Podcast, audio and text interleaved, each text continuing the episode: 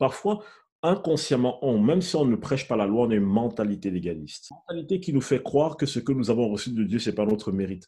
Mais Dieu est en train de dire, mes amis, vous n'avez rien fait pour mériter ce que je vous ai donné, mais de la même manière, si vous ne changez pas, vous aurez beau recevoir mon amour, mais ça n'aura aucun fruit dans votre vie parce qu'il y a un besoin de sanctification.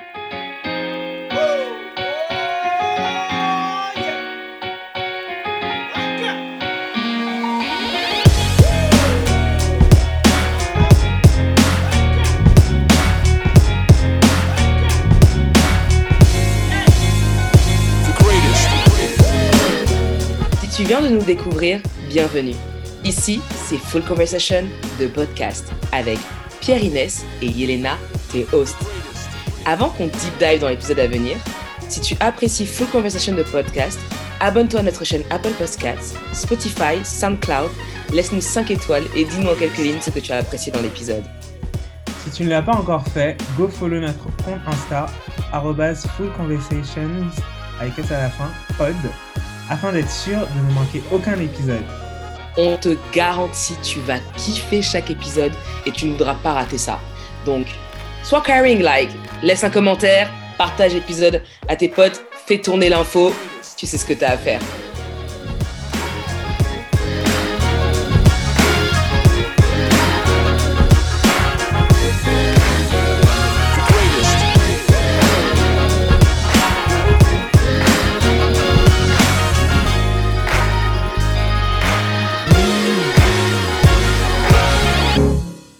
Parfois, inconsciemment, même si on ne prêche pas la loi, on a une mentalité légaliste. Une mentalité qui nous fait croire que ce que nous avons reçu de Dieu, c'est pas notre mérite.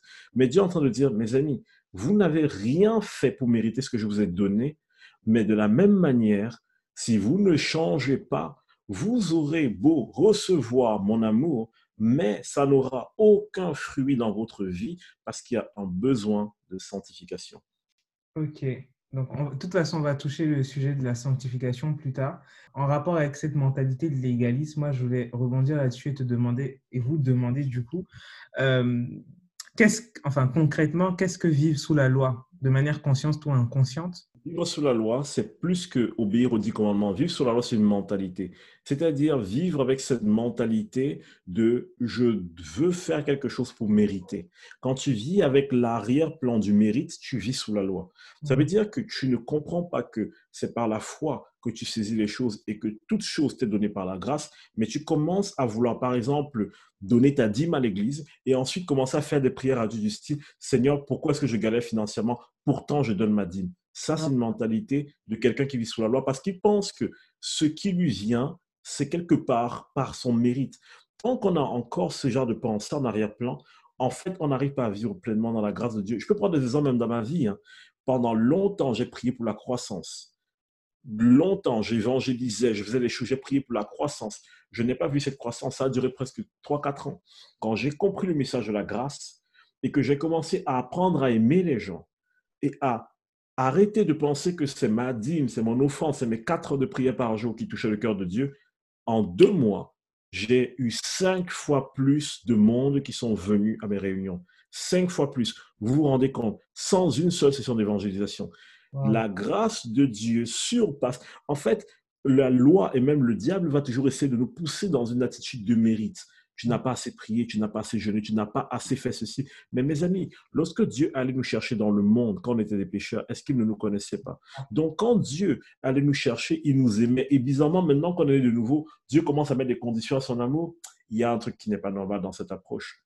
Donc je pense que il faut vraiment qu'on réalise que, et, là j'ai la référence, hein. je parlais tout à l'heure du royaume de Dieu, j'ai la référence exacte, et je vais vous la donner. Euh, c'est dans Romains 14, verset 17. Voici ce qui est écrit. Hein. Car le royaume de Dieu, ce n'est pas le manger et le boire, mais la justice, la paix et la joie par le Saint-Esprit. Celui qui sert Christ de cette manière est agréable à Dieu et approuvé des hommes. Ainsi donc, recherchons ceux qui contribuent à la paix et à l'édification mutuelle. Donc, voici ce qui est important. Qu'est-ce qu'il est en train de dire ici? Paul est en train de dire, hey, voilà le royaume de Dieu, voilà la définition du royaume de Dieu. Il dit, une personne qui n'entre pas dans le royaume de Dieu, c'est une personne qui n'entre pas dans la justice, la paix et la joie que Dieu a pour lui. Ce n'est pas, on n'est pas en train de parler du salut ici, on est en train de parler des vertus du royaume de Dieu dont nous nous privons quand nous continuons à vivre selon la chair. Euh, Sandrine, tu veux rajouter quelque chose? En fait, je peux, je peux, enfin, ce que Steve a dit, c'est complet en fait. C'est les œuvres la loi, c'est vivre selon les œuvres. Et comme dit Steve, on est passé par là, on a compris maintenant, c'est les œuvres. Et si on est des œuvres, si on est dans les œuvres, on ne peut pas plaire à Dieu. On peut pas plaire à Dieu. Donc il n'y a, rien, a rien qui va se passer. Et en fait, je reprends encore ce que Steve a dit tout à l'heure, où je suis complètement d'accord. Ton sang n'est pas suffisant. Ton œuvre n'est pas suffisante. Je vais venir faire ma part pour ajouter Oh, Jésus a dit tout est accompli. Qu'est-ce qu'on peut faire de plus? Rien. Et on continue à faire. Et c'est ça la, euh, loi. C'est vrai qu'on a une mauvaise euh, interprétation de la loi qui est euh, obéir au commandement. On se dit, ben voilà, j'obéis au commandement. Mais la loi, c'est juste ne pas faire confiance à Dieu aussi. C'est, c'est pas, en fait, tout est dans la confiance. On ne fait pas confiance que ce qu'il dit est vrai. Quand il dit celui qui connaît la vérité. Parce que dans Jean 6, il faut que je retrouve le verset, les Juifs ont demandé à, Jésus, mais qu'est-ce qu'on fait pour faire les œuvres de Dieu? Et Jésus a dit, croire en Dieu et celui qui l'a envoyé, son Fils. Faire l'œuvre de Dieu, c'est croire. Hmm. Il n'a pas dit fais ci, fais ça, ne fais pas ci, ne fais pas ça, c'est croire. Donc, quand euh, s'il dit laissons la Bible interpréter la Bible, commence à croire ce que Dieu dit. Croire ce qui est écrit. Dans hmm. Romains 8 ou dans Romains 7, je ne sais plus exactement, il dit La loi de l'esprit de vie m'a affranchi de la loi du péché de la mort. La loi du péché de la mort, c'était la loi avant le salut. Mais une fois que tu es sauvé, tu ne dépends plus de cette loi-là. Mm-hmm. Tu es sous le régime du Saint-Esprit. Yes. Donc, tu es sous la loi de la vie. Donc, il faut bien comprendre de quelle loi Dieu est en train de parler. Parce qu'il parle de la loi, mais pas de l'esprit, pas de la loi de la mort du péché, c'est de l'esprit de vie. Et donc, vivre conformément à l'esprit. Tout, tout ce que Steve a expliqué tout à l'heure, pour résumer tout ça, je vais dire qu'en fait, notre salut dépend de l'œuvre de Christ achevée à la croix et non de nos propres œuvres. Yes. Comme ça, c'est clair. C'est clair. Mais, euh, mais du coup, même si je pense que c'est quand même, entre guillemets, évident, j'aimerais quand même rapidement euh, savoir pourquoi est-ce que, pourquoi est-ce qu'on, pourquoi être sauvé? Pourquoi est-ce qu'on est sauvé? Pourquoi est-ce que Dieu nous a sauvés? Pourquoi il a fait ce plan, en fait? Pour nous sauver? En fait, euh, la Bible nous dit à un moment donné, je n'ai pas la référence, mais la Bible nous dit que Dieu a créé euh, l'enfer pour le diable et ses démons. À la base, ce n'est pas pour nous qu'il a créé cela. Mhm. Le problème, c'est que quand on lit Apocalypse, on nous dit que tout ce qui concerne les choses mauvaises vont être brûlées et même la mort elle-même va être consumée. Mais quand, quand l'homme, la Bible dit que ce qui, nous devenons esclaves de ce qui a triomphé de nous, quand Adam euh, désobéir à Dieu pour obéir au diable, Adam passe de l'autre côté. Donc Adam se retrouve à devoir subir un châtiment éternel qui à la base n'avait pas été créé pour lui. Et donc, vous imaginez un père qui voit son enfant qui va droit dans le mur et ne pas réagir. Non, Dieu nous a créés pour que nous soyons sa famille. Et du coup, naturellement, quelle est la réponse de notre Père céleste? C'est de dire, je ne veux pas laisser mes enfants dans cette situation, je vais les récupérer. Donc voilà en fait l'essence de la chose. C'est qu'à la base, le, à cause de la rébellion de Lucifer et de tous les autres anges qui se sont révélés, il y a l'enfer qui a été créé. C'était pour eux. Mais le problème, c'est que nous, en nous mettant de leur côté, nous allons vivre quelque chose qui n'a pas été destiné pour nous. Voilà pourquoi l'amour d'un père, ne pouvant pas laisser son enfant s'égarer, il se dit, je vais mettre en place un plan de rédemption pour les ramener à moi, même si ils ne font pas tout parfaitement, je vais créer toutes les circonstances et toutes les situations pour qu'ils puissent venir à moi. Mais il y a une chose qu'on doit toujours garder en tête. Le salut n'est pas gratuit. Mm-hmm. Le salut a coûté quelque chose. Et ce salut, ça se saisit par la foi. Le salut, ce n'est pas que la grâce de Dieu. Le salut, c'est la grâce au moyen de notre foi. C'est-à-dire que si je ne saisis pas cela, je n'entre pas dans le salut de Dieu. Et Mhm. donc, de la même manière que Dieu a donné à Adam le libre arbitre pour choisir de manger ou de ne pas manger le fruit de l'arbre, Dieu nous donne le même libre arbitre pour choisir de manger du fruit de l'arbre de vie. Il nous dit, vous avez ce choix. Et, et- et la Bible dit, Dieu dit, je mets devant vous la mort et la vie. Choisissez la vie. Lui-même, il propose, mais il ne peut pas nous retirer notre capacité de choisir. Donc, pourquoi être sauvé? Parce que l'enfer n'a pas été destiné pour nous. Et Mhm. donc, qui ici a envie d'aller passer le reste de ses jours quelque part où il va être torturé indéfiniment? Personne. Et je vous dis encore, gardons ça en tête. Dieu nous aime et il n'avait pas conçu l'enfer pour nous. Mais nous avons le choix d'y aller ou pas. Et donc Dieu a envie de dire, aujourd'hui, le choix t'appartient. Mais de grâce, ne fais pas le mauvais choix. Et sachant que Dieu n'est pas ici en train de parler de celui qui accomplit les meilleures œuvres. Dieu est en train de parler de celui qui reçoit juste la grâce en mettant sa confiance en lui, en ayant foi en lui. Sandrine, tu veux rajouter quelque chose? Oui, mais c'est la même suite de, de, de Steve. Je n'ai pas pris des personnes qui vont s'opposer aujourd'hui, mais Dieu nous a sauvés pour vivre avec lui. Il a créé l'homme pour vivre avec l'homme. Donc, c'est pour ça qu'il nous sauve, pour faire ce qu'il avait prévu dès le début, pour vivre avec nous. Donc, la vie éternelle, c'est vivre avec lui. C'est ce qu'il ce qu'il avait prévu. Et euh, pour rester dans la continuité de ce que Steve dit, c'est que effectivement, il y a un passage qui dit que il faut travailler à son salut. C'est un travail qui m'a beaucoup, beaucoup travaillé. Je me suis demandé, mais comment on va travailler à son salut? C'est parfait cette, euh, que tu parles de ce passage parce que c'était censé venir en question. On, voulait vous poser qu'est-ce que ça pose- signifie, en fait. Pose la question alors. Bah, en, dans ce cas, que signifie travailler à son salut? Parce que dans Philippiens 2, 12, 13, il est écrit Ainsi, mes bien-aimés, vous qui avez toujours obéi, non seulement quand j'étais présent, mais bien plus encore maintenant que je suis absent, mettez en œuvre votre salut avec crainte et profond respect. En effet, c'est Dieu qui produit en vous le vouloir et le faire pour son projet bienveillant. Que signifie travailler à son salut? Ouais, qu'est-ce que ça- qu'est-ce que ça signifie en fait? J'ai tellement envie de vous poser la question, de vous retourner la question. Quel, On quel est est pas votre... connect.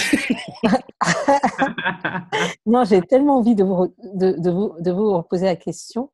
Mais en fait, il y a, il y a- il y a un passage de, de la, de la Bible qui dit, euh, dans, toujours dans Romains, il y a un passage qui dit qu'une fois qu'on est sauvé, Ouais.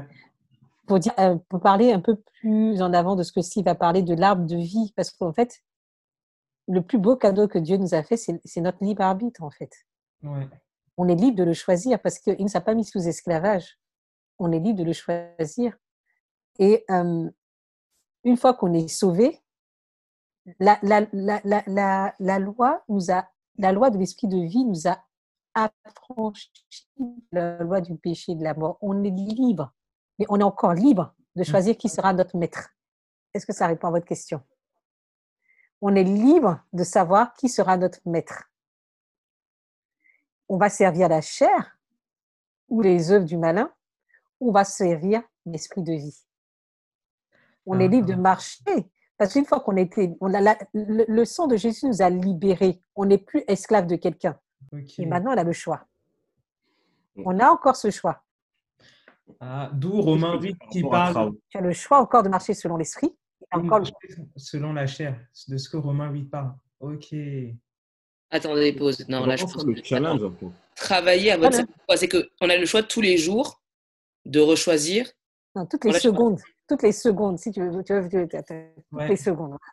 Parce que tu as ton libre arbitre. Comme disait Steve, tu as un mode de vie qui ne fonctionne pas, tu n'auras pas la paix, la joie et l'amour. Tu, il a dit, mettez vos. Quand il a dit, donnez votre être intérieur, euh, pour- euh, rendez votre être intérieur à Dieu, cela sera un culte honorable de votre part. Ouais. C'est ça, en fait. Tu as encore le choix. Il a dit, Aut- autrefois, vos membres étaient esclaves du péché, on n'avait pas le choix. Mais aujourd'hui, celui à qui on va répondre sera notre maître. Mm. Paul, Paul explique ça aussi d'une certaine manière. Paul dit que, Paul à un moment donné pose une question aux Romains. Il leur dit, mais en fait, vous avez été libérés de la loi du péché de la mort. Et pourquoi est-ce que vous continuez à livrer vos membres à, ces choses-là comme si vous êtes redevable au péché? Voilà le problème, c'est que Romains 12 2 nous dit, comme je répète encore ce verset, soyez transformés par le renouvellement de votre intelligence, ne vous conformez pas au siècle présent, mais soyez transformés par le renouvellement de votre intelligence afin de discerner la volonté de Dieu, ce qui est bon, agréable et parfait. Et c'est bien important qu'on note ceci. Euh, il nous dit, ne vous conformez pas au siècle présent, mais soyez transformés. Ça veut dire que nous marchions selon ce monde. Et un jour, on nous a présenté un royaume qui est différent. Il dit, à partir de maintenant, il y a un travail que je dois faire, c'est de ne pas te conformer au siècle présent, de ne pas te conformer aux effets de mots, de choses que le monde entier a envie de suivre, parce que ce n'est pas nécessairement des choses qui sont agréables à Dieu. Maintenant, j'aimerais pousser un peu la réflexion un peu plus loin concernant le fait de travailler à son salut. Euh, quand vous regardez le mot katergazomai, qui veut dire le mot travailler, dans la Bible, c'est la seule fois où il est employé ce mot travailler spécifiquement, c'est la seule fois où il l'a employé. Ça veut dire quoi? Ça veut dire mettre en œuvre ou rendre complet ou achever. Mm-hmm. En d'autres termes, qu'est-ce que Paul est en train de nous dire ici? Paul est en train de dire, écoutez, mes amis, vous avez été sauvés. Souvenez, peut-être vous ne savez pas, mais nous sommes corps, âme et esprit. La Bible dit celui, dans 1 Corinthiens, chapitre 4, celui qui s'attache au Seigneur forme un seul esprit avec lui. Donc, quand Yelena ou Pierre Inès ou, Sandrine ou moi sommes sauvés, Dieu fait quoi? Dieu renouvelle mon esprit et il me donne son Saint-Esprit pour me sceller pour le jugement. Ça, c'est ce qui est écrit dans Éphésiens 2. Maintenant, il y a une chose qui est extrêmement importante de noter. Je reçois le Saint-Esprit en moi, mais le Saint-Esprit ne peut pas se mettre en œuvre tant que je ne m'aligne pas sur la vérité du royaume de Dieu. Le Saint-Esprit est là, mais il va tout faire, me parler tout ça. Mais moi, tant que je ne m'aligne pas sur la réalité du royaume des cieux, sur la réalité du royaume de Dieu, je vais continuer à vivre selon ma chair. Pourquoi? Parce que j'ai une âme. Qu'est-ce que ça veut dire travailler à son salut ou qu'est-ce que ça veut dire achever son salut? Ça veut dire maintenant que dans mon esprit, j'ai reçu, la Bible dit que j'ai reçu l'amour de Dieu qui a été déversé avec abondance par le Saint-Esprit en moi, j'ai reçu dans mon esprit la pensée de Christ, le même esprit qui a ressuscité Jésus d'entre les morts vit en moi. Il dit maintenant que toutes ces choses sont en vous, soumettez votre âme à votre esprit. Voilà ce que ça veut dire travailler à son salut. J'aime bien la version en anglais parce qu'en anglais ils disent workout. Workout, c'est exercer. C'est faites de l'exercice. À partir de maintenant, commencez à exercer ce que vous avez reçu du salut. Commencez à vivre selon ça. Donc, travailler à son salut, ce n'est pas travailler pour son salut. Comprenons bien, parce que le mot, là, est différent. Quand on dit, par exemple, en français, euh, je, je, veux travailler à quelque chose, ça veut dire je veux perfectionner cette chose-là. Mais quand on dit je veux travailler pour quelque chose, ça veut dire je veux faire des efforts pour l'obtenir. Beaucoup de personnes lisent travailler à votre salut, ils entendent travailler pour votre salut. Donc, Qu'est-ce que Dieu est en train de dire? C'est rendez évident les œuvres du salut en vous. Rendez-les évidents, qu'on puisse le voir. Et ça nécessite quoi? Ça nécessite tous les jours de vivre selon l'esprit. D'ailleurs, je vais, je vais glisser un truc qui va peut-être choquer des gens. Euh, j'entends beaucoup de personnes dire il faut crucifier la chair. Tous les jours, tu dois crucifier ta chair. Mes chers amis, la Bible dit dans Romains 5 que la chair a été crucifiée et elle est morte elle est enterrée avec Christ. Ça veut dire que ah, les personnes qui veulent crucifier leur chair, ça veut dire tous les jours, c'est comme si vous allez déterrer un mort pour l'enterrer à nouveau. Non, votre chair est crucifiée. Et tant que vous ne croyez pas que votre chair est crucifiée, le zombie qui veut sortir de son cercueil, là, va vous jouer des tours. Paul dit, votre chair est morte. Le problème, c'est quoi? C'est que souvent, on ne comprend pas ce que c'est que la chair. La chair, c'est un système de pensée. Hein. La chair, c'est pas ça, c'est pas la peau. La chair, c'est la partie de notre intelligence qui n'a pas été renouvelée. Paul dit, hey, vous avez reçu la pensée de Christ et même cette partie de vous là est morte.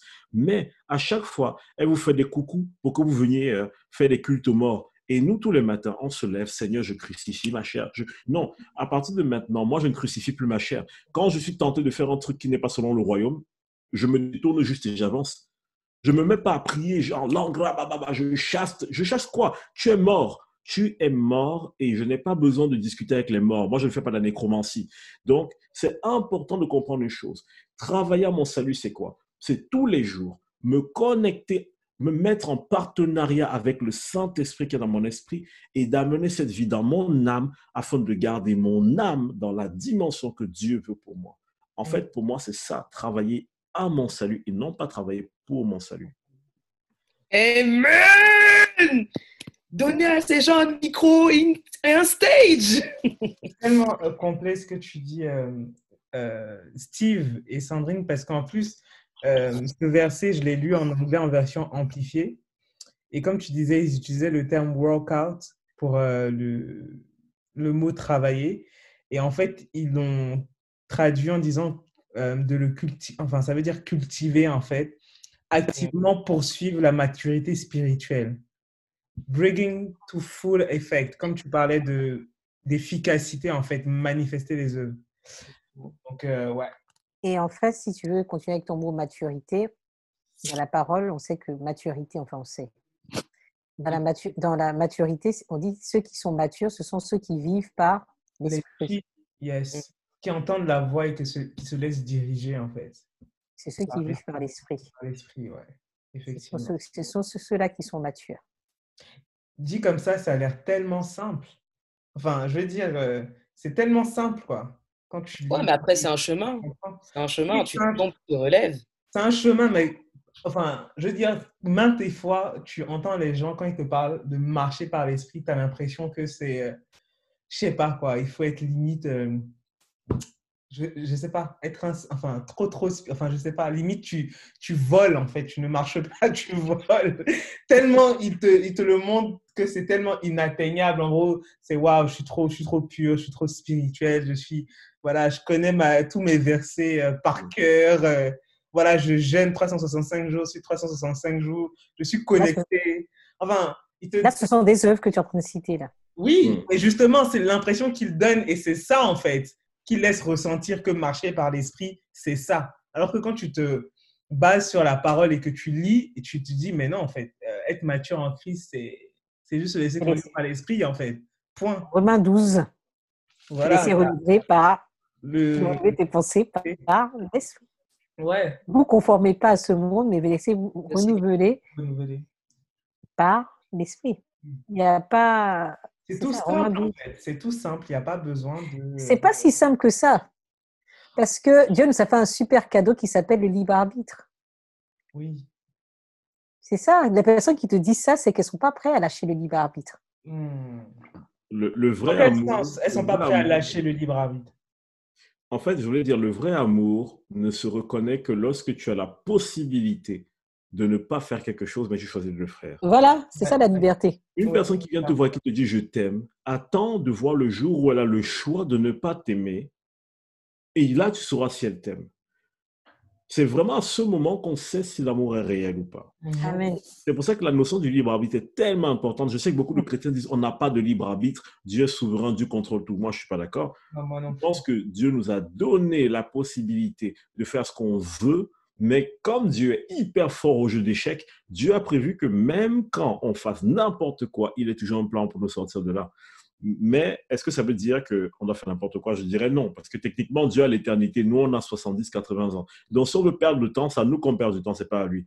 Donc, il faudrait qu'on soit sage de ce côté-là. Mais ce qui est vraiment important dans ce que tu mentionnes, Pierre-Inès, et, je pense qu'il faut qu'on garde en tête réellement par rapport à tout ça, c'est que euh, les gens vont toujours essayer, comme la loi le dit, ou comme les juifs de l'époque ont voulu faire, ils vont toujours essayer de te faire culpabiliser à la hauteur de ce que eux ils disent être la perfection. C'est-à-dire que eux ils vont établir des standards et ils vont commencer à s'enorgueillir parce qu'ils arrivent à atteindre leurs standards à eux.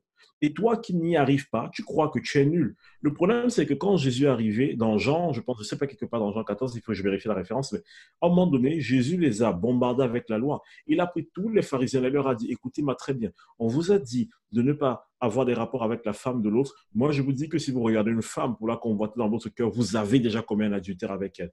Et à la fin, même ses propres disciples ont dit, mais attends, personne ne peut obéir à ce que je suis en train de dire.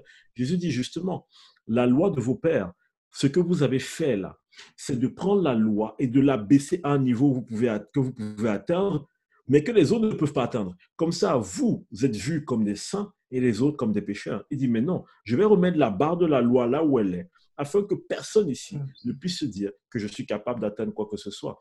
Et c'est là où les gens sont trouvés ridicules. Donc, euh, vous savez, l'une des choses que j'ai utilisées pour convaincre tous les grands débatteurs sur la loi, c'est deux versets. Il y a un verset qui dit, celui qui sait faire le bien ne le fait pas comme un péché. Il y a un deuxième verset qui dit que euh, tout ce qui n'est pas fruit d'une conviction est un péché. Je dis aux gens, écoutez-moi très bien. Vous dites que vous avez obéi à toute la loi. Bon, très bien. Est-ce que vous faites toujours ce qui est bien? Est-ce que vous donnez toujours l'aumône aux mendiants Non, vous avez péché, point final, on arrête le combat? Donc vous aussi, vous êtes indigne de recevoir le salut et vous n'êtes pas meilleur que les autres. Donc il est vraiment important de ne jamais se positionner dans une posture où on se dit, j'ai assez bien fait pour être bien vu par Dieu. Mhm. Et, et, vous savez, quand vous venez devant Dieu, et je termine là-dessus, quand vous venez devant Dieu avec une attitude d'humilité, comme cet homme qui prie dans le temple, ce collecteur d'impôts qui prie dit Seigneur, aie pitié de moi, je suis un pauvre pécheur. Quand vous venez avec cette attitude-là, bon, quand vous êtes revenu des pauvres pécheurs, vous êtes des saints, hein, vous n'êtes plus des pauvres pécheurs. Mais quand vous venez devant Dieu avec cette attitude d'humilité de Seigneur, je reconnais que j'ai besoin de toi pour marcher droitement. La Bible dit, vous repartez bénis. Mais regardez, le, pharisien qui prie à côté n'a pas été béni. Et il y a un autre exemple qui est très fort. Le jeune homme qui vient voir Jésus et qui dit, Jésus, depuis que je suis petit, j'ai obéi à toute la loi et à tous les commandements. La Bible dit que Jésus l'a regardé, Jésus, les mains, Jésus, Jésus était ému. Jésus a fait, oh, bon, tu sais quoi, on va faire quelque chose. Va vendre tes biens et viens. Parce que quand tu viens devant Dieu avec une attitude de j'ai assez bien fait, Dieu te donne toujours une instruction pour te montrer que tu ne peux jamais tout faire parfaitement. Jésus a dit, OK, tu as bien fait tout ce que tu penses être droit. Maintenant, laisse-moi élever ça à mon standard, à moi. Jésus ne lui a pas, il lui a pas dit, tu as désobéi à telle chose. Il a dit, dans ton cœur là, je vois un attachement qui ne va pas avec moi. Bon, si tu penses que tu veux marcher avec moi par ton mérite, lâche un peu ça qu'on voit. Mhm. Donc, s'approcher de Dieu avec une attitude de j'ai assez bien fait pour être digne d'eux, c'est déjà parti d'un échec. Hmm. C'est déjà se foirer totalement. C'est complet. Et moi, je pense que certaines personnes n'arrivent pas à comprendre, mais ça, c'est un, autre sujet, peut-être un autre jour. Euh, ils ne comprennent pas en fait le libre arbitre que Dieu nous a donné parce que tout simplement, je pense que, et moi la première, hein, beaucoup d'entre nous, si on était à la place de Dieu, on n'aurait jamais donné le libre arbitre. Donc, encore une fois, c'est juste abaisser Dieu à notre pensée humaine de ce qu'on aurait fait au lieu d'accepter la vraie chose qui est euh, free will, guys. Free will. En fait, j'aime bien quand un CV, c'est que tu es libre quand tu es capable de faire quelque chose que tu n'es pas obligé de faire, en fait. Mm-hmm. Et euh, quand Dieu te demande si tu l'aimes, c'est une super question. Et moi, la première fois que Dieu m'a demandé ça, j'ai fait, ouais, je t'aime parce que tu me donnes tout ce que, tu veux, tout ce que je veux. Et on, s'est arrêté là dans la conversation. Deux ans plus tard, je maintenant je peux dire que je t'aime parce que j'ai aucune raison de te louer là où je suis en train de te louer. Mais je n'ai qu'une envie, c'est te louer. Et là, moi, j'ai compris ce que ça signifiait parce que j'étais libre. Je venais de perdre ma copie. Tout ce que j'ai demandé à Dieu dans cette année, je ne l'ai pas eu. Mais je me retrouvais ce soir-là, mon beau-père venait de décéder. Je me suis retrouvée là j'avais qu'une envie, c'était de le louer. De le louer, mais il n'y avait aucune raison de me réjouir de dans sa présence humainement. Parce que tout ce que je lui avais demandé cette année, rien n'avait réussi. Et là, j'ai fait, maintenant, je comprends ce que tu m'avais posé comme question la dernière fois. Parce que j'ai délibérément, dans ma tristesse, fait le choix. Mais c'est pas juste louer pour me faire du bien. C'était vraiment, j'ai senti un shift et, c'est là où il te dit, je te laisse le libre arbitre de m'aimer. Il m'a amené aucun de ce qui m'arrivait comme déboire de l'année, ça ne venait pas de lui. Rien. Mais là, à ce moment-là, j'ai choisi.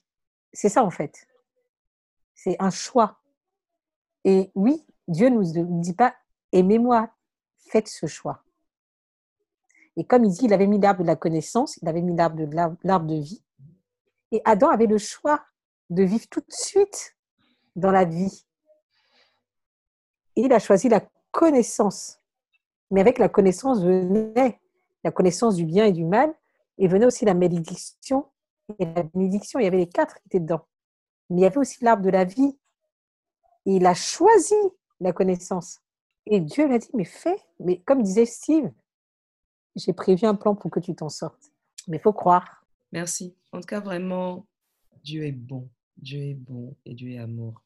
Oui, alors Ben, du coup, pour, euh, pour rebondir sur la sanctification, ce sujet était abordé euh, dans vos réponses précédemment. Quelle est la définition de la sanctification? C'est quoi être sanctifié en Christ? Je pense, que euh, pour bien comprendre la notion de sanctification, il ne faut pas ignorer aussi l'aspect de la justification, c'est-à-dire de, de comprendre le fait que nous avons été déclarés justes sur la base des œuvres de Jésus à la croix.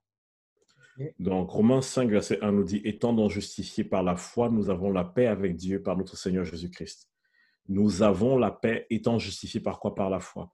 Mais certaines personnes vont peut-être opposer ce verset au verset de Jacques 2 qui dit, euh, mais quelqu'un, verset 18, mais quelqu'un dira, toi tu as la foi et moi j'ai les œuvres.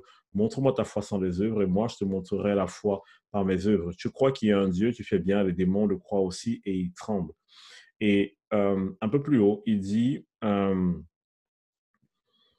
euh, on voit aussi, un peu plus bas, pardon, il dit, on voit aussi que l'homme est justifié par ses œuvres, pas seulement par la foi. Et ça, ça peut vraiment amener à confusion parce que les gens vont mélanger ça à la sanctification, au salut. Mais la justification par les œuvres, c'est la justification devant les hommes, pas devant Dieu. Nous sommes justifiés devant Dieu par notre foi, mais devant les hommes, nous sommes justifiés par nos œuvres. Une personne qui me dit j'aime Jésus, mais que je ne vois pas l'évidence de l'amour de Jésus, pourquoi je la croirais? Mais Dieu n'a pas besoin de ça parce que Dieu sait ce qu'il a mis en nous. Et quand on voit même l'explication de la justification, euh, plus bas au verset 23, ainsi s'accomplit ce que dit l'Écriture, Abraham crut Dieu et cela lui fut imputé à justice et il fut appelé ami de Dieu. Vous voyez que l'homme est justifié par les œuvres et non pas par la foi seulement. Abraham a cru Dieu. Et comment on l'a vu? On a vu dans le fait qu'il a vu obéir au moment de sacrifier son fils. Donc, qu'est-ce qu'il est en train de dire? Il est en train de dire, si tu as réellement la foi, au bout d'un moment, tes actes suivront. Maintenant, il faut bien comprendre. Beaucoup de chrétiens mélangent justification et sanctification. La justification, c'est le fait qu'on est déclaré juste, mais le fruit de la justification, c'est de marcher selon notre nouvelle identité, selon notre foi. Une personne qui me dit encore le plus, j'ai la foi, mais dont je ne vois pas l'évidence de la foi, comment moi je pourrais la croire? Dieu seul peut voir la foi de quelqu'un, mais moi je ne peux pas. Moi j'ai besoin de ses œuvres. Dans le cadre de Jacques 2, nous parle de justification par les œuvres devant les hommes. Mais Romain nous dit nous sommes justifiés par la foi devant Dieu. Mais il faut bien voir ça. Maintenant, il y a une chose qui est importante. Si on revient sur le volet de la sanctification, on comprend que la sanctification fait partie du processus du salut, de l'appel, de la justification et de la sanctification et la glorification. Donc, c'est ça fait partie de ces choses que Dieu met dans notre vie. Mais si je m'arrête au point de la sanctification, j'aimerais juste mettre en avant une chose. Beaucoup d'entre nous pensent, et je crois à tort, que la sanctification, c'est quelque chose que je fais. Mais je vais vous dire une chose. Dieu dit, il a dit plusieurs fois, sanctifiez-moi les ustensiles du temple pour mon service. Mm-hmm. Les ustensiles ont été sanctifiés. Ce n'est pas elles qui ont pris le sang de l'agneau et qui ont versé sur elles-mêmes pour dire je me sanctifie pour Jésus. Ou bien n'ont pas dit je vais me faire en or pour que je sois utilisable. Sanctifier veut dire quoi? Le mot sanctifier veut littéralement dire mettre à part ou bien ne pas rendre commun, ne pas rendre d'usage vil. Quand on dit Seigneur, que ton nom soit sanctifié, est-ce que ça veut dire que le nom de Dieu ne doit pas mentir, ne pas voler, ne pas tricher? Parce que pour nous, c'est souvent ça la définition de la sanctification. Ah, je me sanctifie, ça veut dire que je ne mens pas, je ne vole pas, je ne triche pas. Bon, ok. Ça veut dire quoi alors Que Dieu est sanctifié, ou que le nom de Dieu est sanctifié? Donc le nom de Dieu ne, ne, ment pas, ne commet pas de péché? Non, ça n'a pas de sens en fait, si on prend cette définition de la sanctification. Les ustensiles du temple, quand on dit qu'elles sont sanctifiées pour l'œuvre de Dieu, est-ce que ça veut dire que ces ustensiles ne pêchent pas? Mais ben, c'est des objets. Donc, il faut bien qu'on comprenne que quand la Bible nous dit nous parle de sanctification, on est en train de parler de ce qui est fait sur nous donc, la Bible dit que pour sanctifier les choses pour Dieu, on faisait quoi? On faisait l'aspersion du sang de l'agneau qui avait été sacrifié dessus. Donc, comment est-ce que Dieu nous sanctifie? Dieu nous lave par son sang et Dieu nous met à part. La Bible, le mot, le mot église veut dire quoi? Ecclésia, ceux qui ont été appelés du Dieu, ceux qui ont été choisis. Et, et même pas choisis dans le sens où Dieu a exclu certains, mais dans le sens où l'église s'est mise à part en acceptant Jésus. C'est ça la sanctification. C'est que désormais, quand Dieu nous regarde, il ne nous regarde plus comme un être humain lambda, mais il nous regarde comme des personnes qui avancent son esprit. Donc voilà ce que veut dire être saint. Être saint, écoutez bien, on ne dit pas faire des œuvres de sanctification, on dit être. Être saint est une identité. Je suis saint parce que je suis différent du reste. Quand on dit que Dieu est saint, ça veut dire quoi? Ça veut dire qu'il n'y a aucune, aucun être qui soit commun à Dieu. Il n'y a aucun être qui soit identique Être saint veut dire être séparé du reste. Ça veut dire être différent de ce qui est connu. Donc, quand Dieu te dit tu es saint, qu'est-ce que Dieu veut dire par là? Il veut dire par là, je t'ai mis à part, je t'ai séparé du reste. Et désormais, quand je te regarde, je ne te vois plus comme l'ensemble.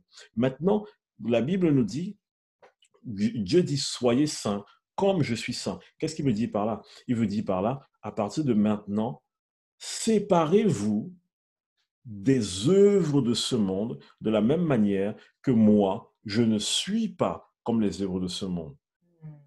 Il n'est pas en train de dire ici, la sanctification parfois est présentée comme une torture, mais en fait non, la sanctification c'est juste le fait que avant je volais, je mentais, je faisais toutes ces choses, mais maintenant que je sais qui je suis, je marche selon ma nouvelle identité et non pas selon les penchants de ce monde. C'est ça, se sanctifier.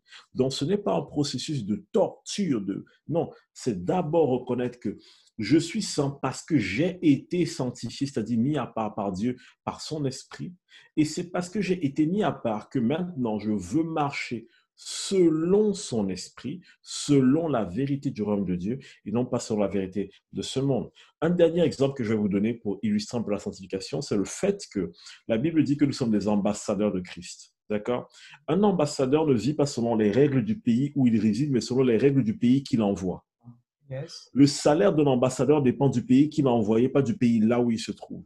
Ça veut dire que si demain, par exemple, je suis, imaginons, je suis anglais et qu'il y a une guerre qui se passe en France, un Français veut aller en Angleterre, on va pas forcément lui donner accès. Mais moi, si je veux y aller parce que je suis anglais, je suis prioritaire parce que c'est ma terre, c'est ma nation. Mon salaire me vient de là-bas. Donc, si un Anglais arrive en France et qu'il renie son identité, ce que je ne pense pas que nous faisions, ou alors qu'il décide de vivre selon la juridiction française, qu'est-ce qui se passe? Il reste anglais, mais il perd certains privilèges parce qu'il se met sous une autre juridiction. De la même manière, quand vous et moi avons été sauvés, nous sommes désormais, la Bible dit, nous avons été téléportés, transportés, déracinés du royaume des ténèbres pour être enracinés dans le royaume de la lumière. Maintenant, on nous demande de faire quoi? D'être saint, c'est-à-dire quoi? D'être la personne que nous sommes devenus en Christ.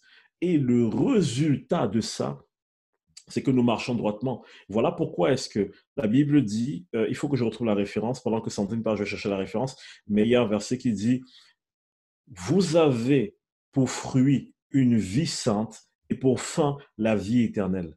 Vous avez pour fruit une vie sainte. Vous voyez que la vie sainte, c'est-à-dire la sanctification, est le fruit de quelque chose. C'est le fruit de quoi?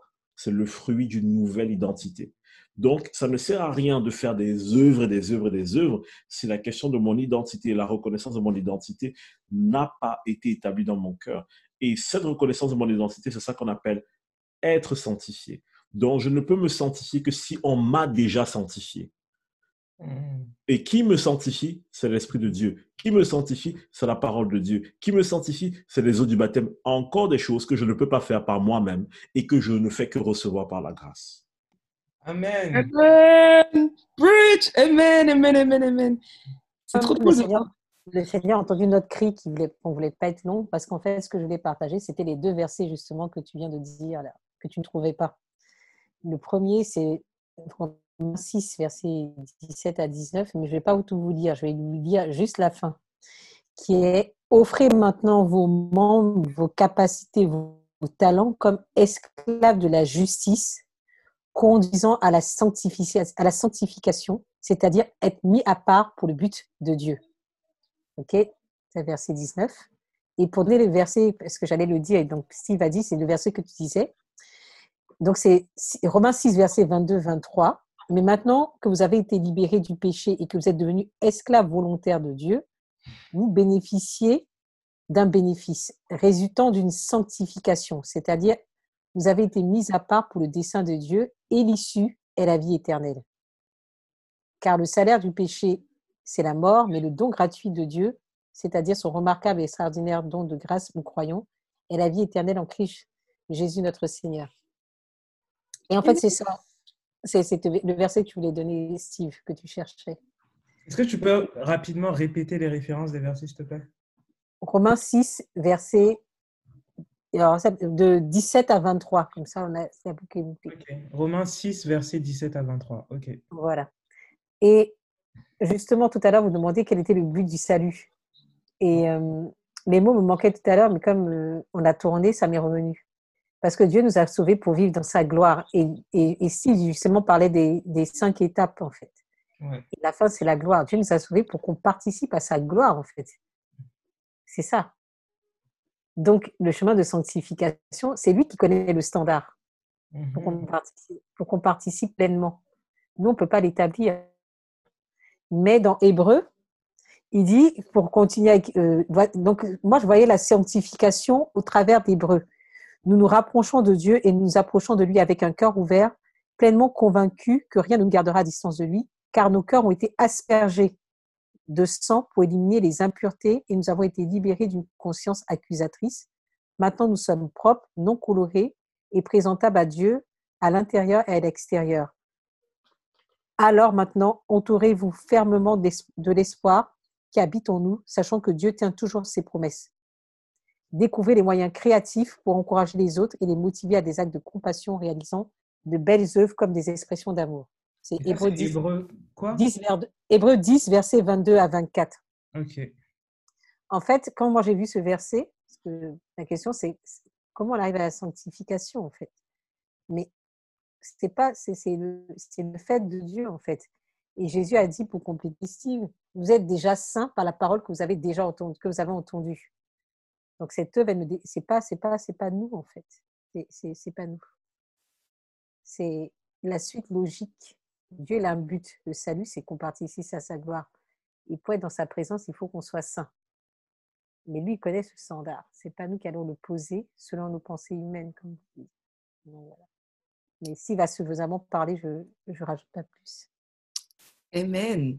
Moi, alors, je ne sais plus où j'ai vu, entendu, lu, je vous, rapp- je vous cache pas, j'ai pas du tout les références, mais j'ai déjà cru entendre, donc slash comprendre aussi, que en gros le salut, donc oui, c'est la vie éternelle, comme on a bien pu le dire, mais la sanctification, c'était en gros, euh, alors attendez, je répète ça. Le salut, donc le salut, c'est oui, tu accèdes à la vie éternelle, et la sanctification, ça va dépendre, ça, là où tu, maintenant, là où tu vas atterrir dans le ciel dépend de ta sanctification. Euh, si, on, si on prend des choses comme ça, ça signifierait par exemple que dans le ciel, une personne qui a fait plus d'œuvres que les autres euh, va être à un endroit peut-être plus proche de Jésus, les premiers, euh, comme on dit souvent au premier banc en classe. hein. Je ne suis pas forcément sûr que ce soit vrai. Je pense que Dieu ne juge pas selon qui a fait plus. Dieu juge selon euh, pourquoi on est là en fait. Pour moi, c'est ça qui fait la différence. Si Dieu t'a appelé à, prendre soin de 50 personnes et que tu es fidèle avec 50 personnes, tu reçois la même récompense qu'une personne que Dieu a appelée pour 100 personnes et qui a pris soin de 100 personnes. Quand, on regarde la parabole du, du maître et de la parabole des talents, on se rend compte que celui qui a eu 5 talents et qui a fructifié par 5 et celui qui a eu 2 et qui a fructifié par 2, en fait, on se rend compte que les deux ont exactement la même félicitation. C'est-à-dire que chacun a fait selon sa capacité. Dieu donne une capacité à chacun. Donc, je ne pense pas que ici c'est une question de combien de millions d'âmes sont sauvées. Euh, qui pour moi a sauvé, a amené près, plus de 70 millions de personnes au salut. Est-ce que ça veut dire qu'au ciel, il a une plus grande place, une plus grande valeur que peut-être euh, d'autres évangélistes qui n'ont prêché que dans des petits villages? Non. Je ne pense pas que ce soit comme ça que Dieu établit ces choses. Mais la sanctification, ça peut amener à beaucoup de réflexions. Il y a plusieurs passages en fait qui peuvent nous amener à, à, à, nous poser plein de questions, ou bien à interpréter autrement la sanctification. Je prends le cas de 1 Thessaloniciens 4, verset 4, qui dit c'est que euh, ce que je veux, c'est que chacun, chacun de vous sache posséder son corps dans la sainteté et l'honnêteté. Sache posséder son corps dans la sainteté. Regardez bien ce qu'il est en train de dire. Il est en train de dire, en fait, vous devez procéder votre corps dans la sainteté. Ça veut dire rentrer dans ce que vous êtes déjà. Mais certains d'entre nous ne comprenons pas ça comme ça. On comprend ça comme en mode, oui, il faut que tu pratiques telle ou telle œuvre. Maintenant, il y a encore un autre passage qui peut amener à confusion. Il est dans Corinthiens 1, 30 qui dit, Or, c'est par lui que vous êtes en Jésus-Christ, lequel, de par Dieu, a été fait pour nous sagesse, justice et sanctification et rédemption. Voici un truc qui est hyper important. Regardez bien, on dit quoi? Que Jésus a été fait pour nous sanctification. Jésus a été fait pour nos sanctifications. Donc, ça veut dire que c'est parce que Jésus a accompli certaines choses qu'aujourd'hui je suis mis à part, je suis sanctifié. Et un autre passage, par exemple, euh, car Dieu ne nous a pas appelés à l'impureté, mais à la sanctification. Qu'est-ce qui se passe dans notre tête quand on lit ce passage? On fait un raccourci.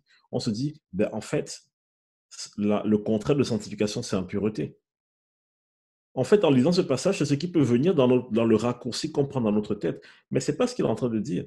Il dit, Dieu nous a ne nous a pas appelés à l'impureté, mais à la sanctification. C'est une façon de dire, Dieu nous a pas appelés à être des êtres selon ce monde, mais à marcher selon notre identité en Christ. Donc, quelqu'un qui est pur, c'est qui? Ce n'est pas quelqu'un qui fait tout parfaitement, c'est quelqu'un qui a été purifié. Donc, il y a vraiment cette notion. Je ne suis pas en train de renier le fait que nous ne devons pas pratiquer des œuvres bonnes. La Bible dit que Dieu nous a sauvés afin que nous pratiquions de bonnes œuvres. On doit pratiquer des œuvres bonnes, mais les œuvres qu'on pratique doivent être la conséquence de notre sanctification, pas la source de notre sanctification. C'est parce qu'on est saint qu'on marche selon Dieu. Ce n'est pas pour être saint, c'est parce qu'on est saint. C'est d'ailleurs pour ça que si vous lisez le début de 2 Corinthiens, Paul dit à tous les saints qui sont où? À Corinthe. Mais au verset 9, il les défonce. Hein. Il dit, ah, mais vous faites des choses inimaginables qu'on ne voit même pas chez les païens. Il leur dit, vous êtes des saints. Il les appelle quoi? Des saints. Il, leur il est leur dire, mes amis, vous avez oublié qui vous êtes. C'est pour ça que vous faites n'importe quoi. Il n'est pas en train de dire, si vous arrêtez de faire n'importe quoi, vous êtes saint. Il est en train de dire, vous êtes saint, mais vous avez oublié qui vous êtes et c'est pour ça que vous faites n'importe quoi. Donc revenez à qui vous êtes.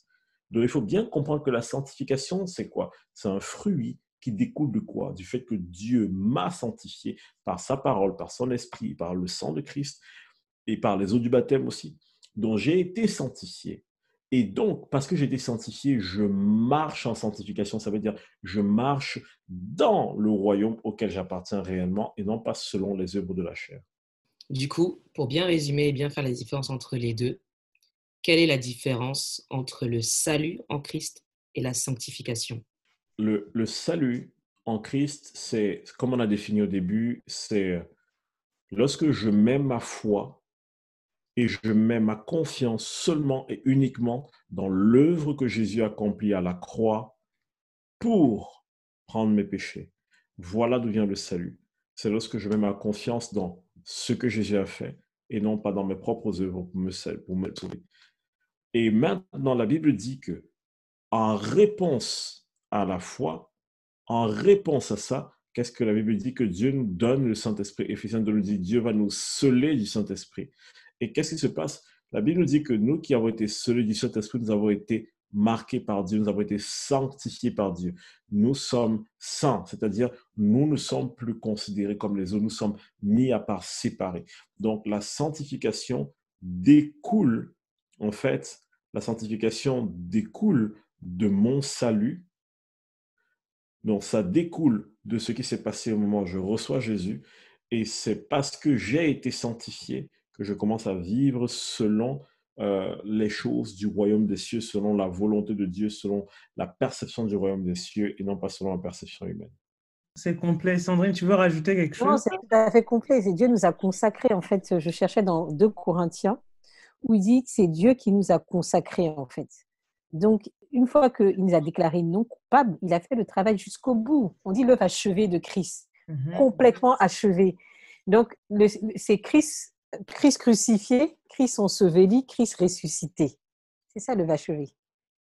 Mais Christ ressuscité, il y a eu l'Esprit de Dieu qui a ressuscité Jésus des morts, qui est venu en Jésus. C'est le même Esprit qui est en nous. Donc, il y a l'œuvre du salut et l'œuvre de la sanctifique. C'est une conséquence. Enfin, la conséquence du salut, c'est qu'on a été sanctifié. Jésus a été crucifié, flagellé, c'est des mots que je cherchais, flagellé, meurtri, il a pris sur lui nos souffrances, nos douleurs, tout ça. Ça, c'était l'œuvre du salut. Maintenant, il est ressuscité. Mais l'œuvre de la justification, c'est quand Jésus est ressuscité, il fait bien que de vie reviennent. Et c'est l'esprit. On dit, c'est par la pensée qu'a ressuscité Jésus des morts. C'est écrit dans Éphésiens 1, verset 17 et suivant. Donc c'est le même esprit qui est en nous. C'est cette puissance qui est en nous. Et c'est cette puissance qui est en train de, qui régénère l'homme que Dieu a créé en fait. Parce qu'on a été créé en Jésus-Christ. La même manière qu'on a été crucifié en Jésus-Christ, il fallait bien qu'à un moment on soit recréé en Jésus-Christ. Et cette nouvelle créature, elle est sainte par l'œuvre de l'Esprit de Dieu qui a, créé, qui a ressuscité Jésus des morts. Donc, c'est, il faut séparer les deux. Salut et sanctification, c'est la même chose. Amen, amen, amen. Merci, merci encore pour vos réponses. Et enfin, la dernière question, du coup, c'est I'm saved, no what? Donc, je suis sauvé, mais qu'est-ce qui se passe après? Est-ce que vous pouvez nous donner quelques conseils, quelques pépites euh, pour des personnes qui, euh, sur des conseils pour comment évoluer dans sa marche avec Dieu? Ce que je peux peut-être déjà dire aux personnes qui sont sauvées, c'est qu'il est hyper important, une fois qu'on est sauvé, de comprendre ce que c'est qu'être un disciple. Parce que, ok, je suis sauvé, mais si je retourne juste à ma vie de tous les jours, euh, je vais être, comme Paul dit, un chrétien charnel. Il n'y a aucun bénéfice à ça. Et je vais être le premier à en souffrir. Donc, être chrétien, si vous lisez Actes des Apôtres, c'est d'abord être un disciple. On a dit que, il est écrit dans Actes des Apôtres que les disciples ont été appelés chrétiens. On n'a pas dit les chrétiens étaient appelés disciples, mais les disciples étaient appelés chrétiens. Donc, il y a pour moi une dimension de discipula dans le fait d'être chrétien. Donc, être né de nouveau, c'est une bonne chose. Maintenant, il est important de se mettre avec des personnes qui sont matures spirituellement afin qu'on puisse découvrir notre identité dans la priorité. Une fois qu'on a donné sa vie à Jésus et qu'on a reçu ce, don de la justification, la priorité, c'est maintenant, OK, à partir de maintenant, je veux connaître mon identité. Donc, étape numéro deux, qui es-tu en Jésus-Christ? Et ça, ça va être le challenge. Parce que c'est de là que tout découle, en fait. Dès que je sais que je suis en Jésus-Christ, dès que je sais ce que Dieu a opéré en moi, quand je prends conscience de ça, il y a une transformation radicale qui s'opère. Donc, pour moi, ça, c'est l'étape suivante. Découvrir quel est ce royaume, découvrir quelle est ma nouvelle identité, découvrir ce que ça veut dire être chrétien. Et c'est ça, en fait, le disciple c'est-à-dire devenir un disciple de Jésus. Et en fait, je pense qu'une fois que la personne a développé cette connaissance et cet apprentissage, sa vie chrétienne a très bien démarré en fait. Et c'est souvent ce qui manque à beaucoup d'entre nous. C'est-à-dire qu'on devient chrétien, on accepte Jésus par la foi, et après on vient servir à l'Église. Mm-hmm. on est à fond. Mais il y a un problème avec ça. Quand est-ce que tu découvres qui tu es? Je ne dis pas qu'il ne faut pas servir, mais servir, quand tu as découvert qui tu es en Jésus-Christ, découle naturellement.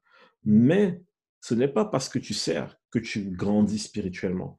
Il faut bien comprendre les choses. Une fois que je suis sauvé, né de nouveau, il y a une étape importante qui est maintenant d'apprendre et de découvrir qui je suis devenu spirituellement, euh, qui est Dieu, qu'est-ce que le Saint-Esprit, apprendre à bâtir une relation avec Dieu. Et c'est de là que toute chose va commencer à découler. Deux mots, hein. Mais je vais reprendre ce que Steve a dit, c'est vraiment chercher cette... Euh, en fait, il y a Pierre qui dit chercher la parole. Le, la parole, c'est le lait, rechercher le lait pur de la parole. Voilà.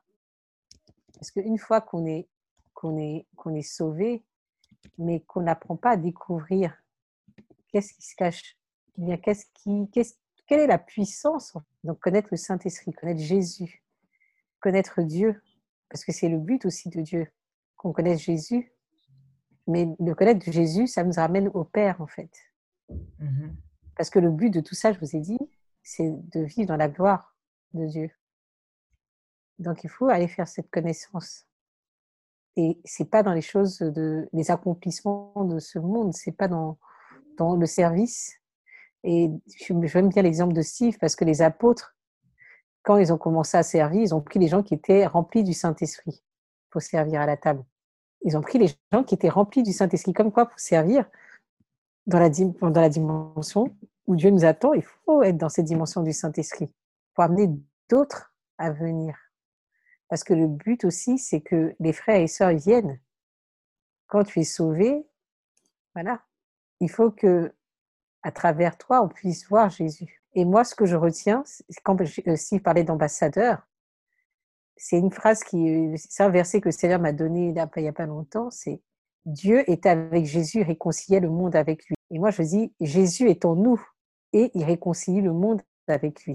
Et c'est en là qu'on est ambassadeur. Donc, chercher à, faire grandir Jésus en nous, en train de réconcilier le monde avec lui. Et ça, ça passe par, le, comme disait euh, euh l'école de Jésus, l'école du Saint-Esprit. Et c'est pas parce que l'école de Jésus, l'école du Saint-Esprit casse nos schémas de pensée que c'est dur. Parce qu'il faut casser les schémas de pensée. Ça fait partie du game. Le renouvellement par le Saint-Esprit, ça va casser. Ça va casser beaucoup de manières de penser, de, schémas du monde aussi. La manière dont les choses, vont le monde. Et la manière dont les chrétiens aussi, parce que Dieu te renouvelle. Il y a le monde où tu seras aussi va te paraître aussi. Tu es en train, tu viens, tu rentres dans un, espace. Mais euh, je sais au Seigneur, mais pourquoi il faut toujours te demander des choses? Parce qu'on m'a dit, il faut demander à Dieu. Et là, il y a mon fils, il rentre dans la cuisine, il me dit, est-ce que tu me donner le sèche mais c'est là, quoi. Et là, Seigneur dit, tu as compris ta question, ta réponse à ta question. Ouais. Il n'y a pas besoin de tout demander tout le temps. Non, mais on n'a pas compris avec qui on vit, en fait. Ouais. Il n'y a pas besoin de tout demander. Ouais. Là, j'ai mon fils, mais le sel est là, pourquoi tu me demandes? Eh ben, Je t'ai tout donné, pourquoi tu me demandes? Saisis-toi de tes bénédictions, mm-hmm. prends ma parole, regarde ce que je t'ai donné, regarde ce qui est attaché et saisis-toi de ça. C'est déjà donné.